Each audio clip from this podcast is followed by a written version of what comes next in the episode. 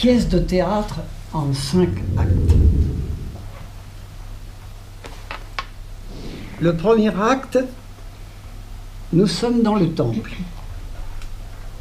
Jésus est avec les siens. Partout en France se mettent en place des groupes de lecteurs de Maria Valtorta. Ils sont initiés grâce à Jean-Louis qui en a reçu l'appel d'une façon particulière.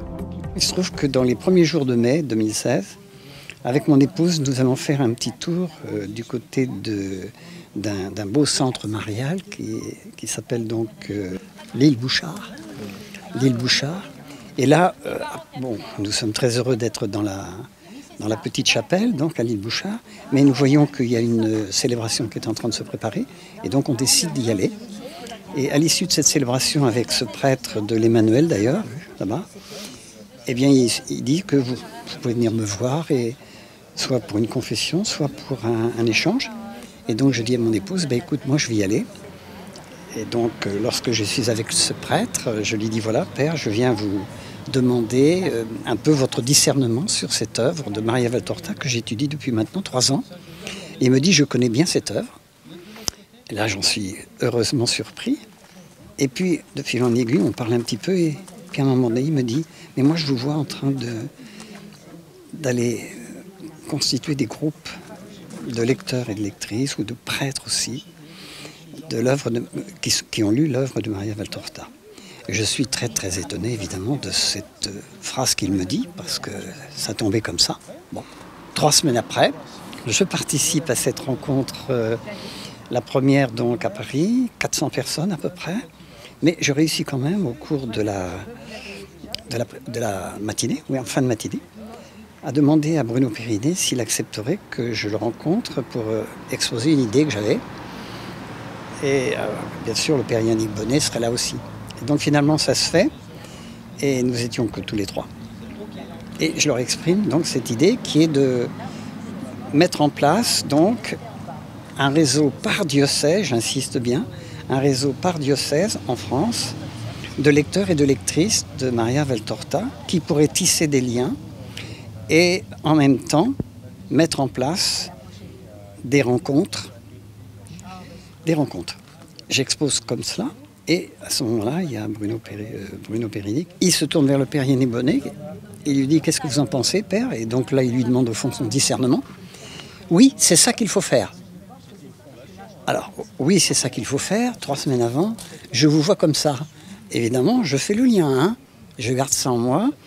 Et je me dis, bon, écoute, là, hein, tu as quelque chose qui est une sorte de mission.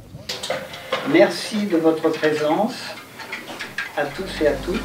La mission de Jean-Louis est simple aider des groupes de lecteurs à se mettre en place.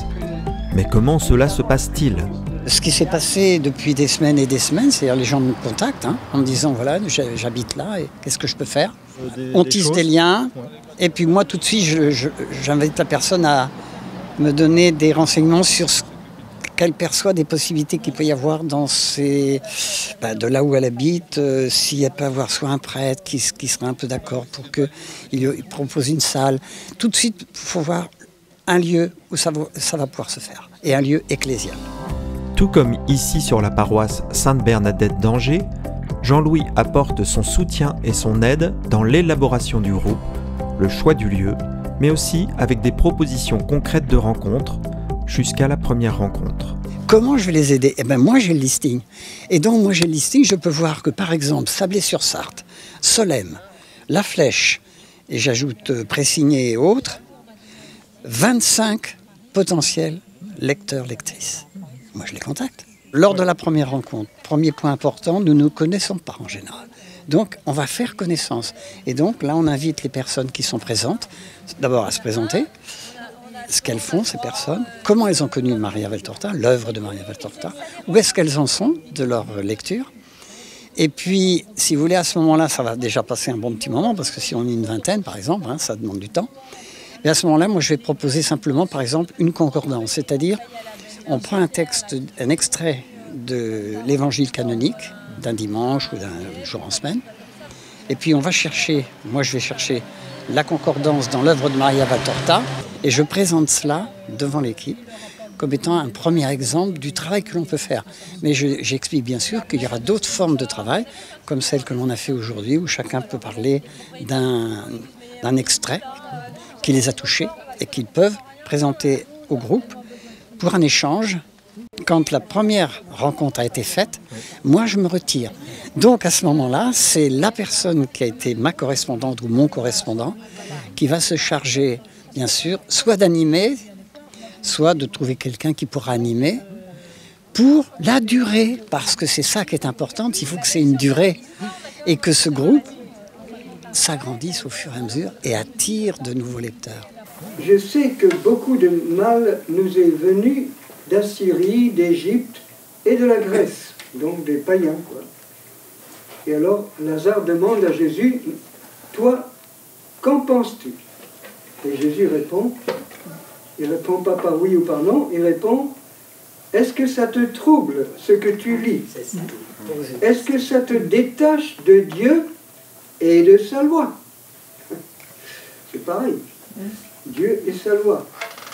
Et alors Lazare répond Non, maître, au contraire, je compare la sagesse des textes sacrés avec la pauvre philosophie grecque et romaine qui contient bien des étincelles de vérité, mais pas la flamme ardente et splendide des livres des prophètes d'Israël. Et Jésus conclut, Et alors, continue à lire, cela te servira de connaître le monde païen. De telles rencontres nourrissent ou éclairent les participants leur permettant de partager et aussi d'entrer dans la nouvelle évangélisation. Alors pour moi, ce qui est important, premier point le plus important, c'est tisser des liens. Deuxièmement, évidemment, la plupart des gens peuvent être isolés dans cette lecture. Et quand elles vont, ils vont rentrer dans une de ces rencontres, ce qui va être tout à fait différent, c'est qu'elles vont partager ce qu'elles lisent, les personnes, avec d'autres. Et ça, c'est essentiel parce qu'il va y avoir le retour. On appelle ça en fait euh, la lectio divina dans le domaine de ce que l'on appelle euh, l'étude, euh, l'étude évangélique des évangiles. C'est le chapitre 139, la rencontre avec les disciples. Hein. Et, là, c'est tout un enseignement du Christ sur juste tous ces thèmes, ensevelir les morts, ceci, cela.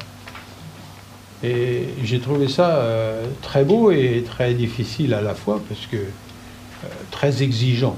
Euh, le troisième point, c'est essentiel. Nous sommes dans la nouvelle évangélisation. Ce qui veut dire que nous, les lecteurs de Maria Valtorta, avons un, rôle à jouer dans cette nouvelle évangélisation avec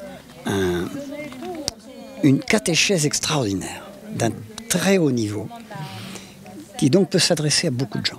Il dit des choses, mais quelque part où nous, on se resitue dans notre propre contexte euh, de bien-être familial, euh, qui avons une maison, qui avons tout, qui ceci, qui cela.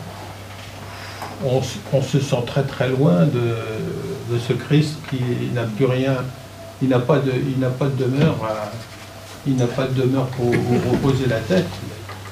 On peut, on peut dire que c'est un exercice au fond qui nous permet d'entrer dans Maria Valtorta, d'échanger, de, de se laisser instruire par notre Seigneur à travers cette œuvre. Grâce à ces groupes MV, groupe Maria Valtorta, chaque personne chemine d'une façon spécifique en découvrant des aspects particuliers de l'Évangile et de Jésus.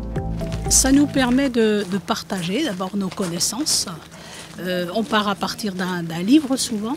Hein, et euh, ça nous, le fait d'échanger, ça nous ramène à des, textes, des, paroles que l'on aurait oubliées. Et euh, ensemble, en échange, on approfondit justement. Et c'est pour moi très très enrichissant. C'est que j'avais beaucoup de mal à lire la Bible. Et là, j'ai trouvé que ça se lisait facilement et qu'on pouvait faire des comparaisons entre la Bible euh, que j'arrivais pas à lire et là, ça nous donne tous les compléments qu'on a, qu'on a besoin. Moi, j'ai pensé avant que si on est indifférent pour une personne, ben, c'est bien, puisqu'on n'a pas de haine pour elle, on n'a pas de mépris pour elle. Non, c'est simplement l'indifférence. Et Jésus explique que l'indifférence, c'est un manque d'amour, c'est une faute contre l'amour. Alors moi j'étais bouche bée, je ne doutais pas du tout que l'indifférence c'était quelque chose contre l'amour. Et depuis je fais très attention aux personnes auxquelles je suis indifférent. Je sens qu'à chaque fois j'apprends des choses, je, enfin j'apprends, je m'enrichis. C'est pas, pas le fait d'apprendre des connaissances, mais c'est plus l'enrichissement, euh, je dirais, euh, du cœur. C'est ça. hein. Et euh, comment, voilà, ça, ça nous apprend à ouvrir, à s'ouvrir, à s'ouvrir à l'évangile, s'ouvrir son cœur. C'est extraordinaire parce qu'on avance aussi, par exemple, pour préparer ces confessions euh, mensuelles ou même plus tardives. euh, eh bien, à travers Maria Valtorta, ben, le Seigneur, il nous fait toucher du doigt euh, de façon très précise beaucoup de choses. C'est une quête, c'est une quête qui au bonheur, parce qu'on a besoin dans ce monde de, de- de- d'avoir de la joie, d'avoir de l'espoir, et c'est ce qu'on retrouve. euh, On voit Jésus qui, dans des situations difficiles, nous apporte, apporte la joie, apporte la paix, et, et c'est, c'est- voilà, c'est ce qu'on trouve. Une façon pour ces personnes d'approfondir la vie du Christ et ainsi de se mettre à son image.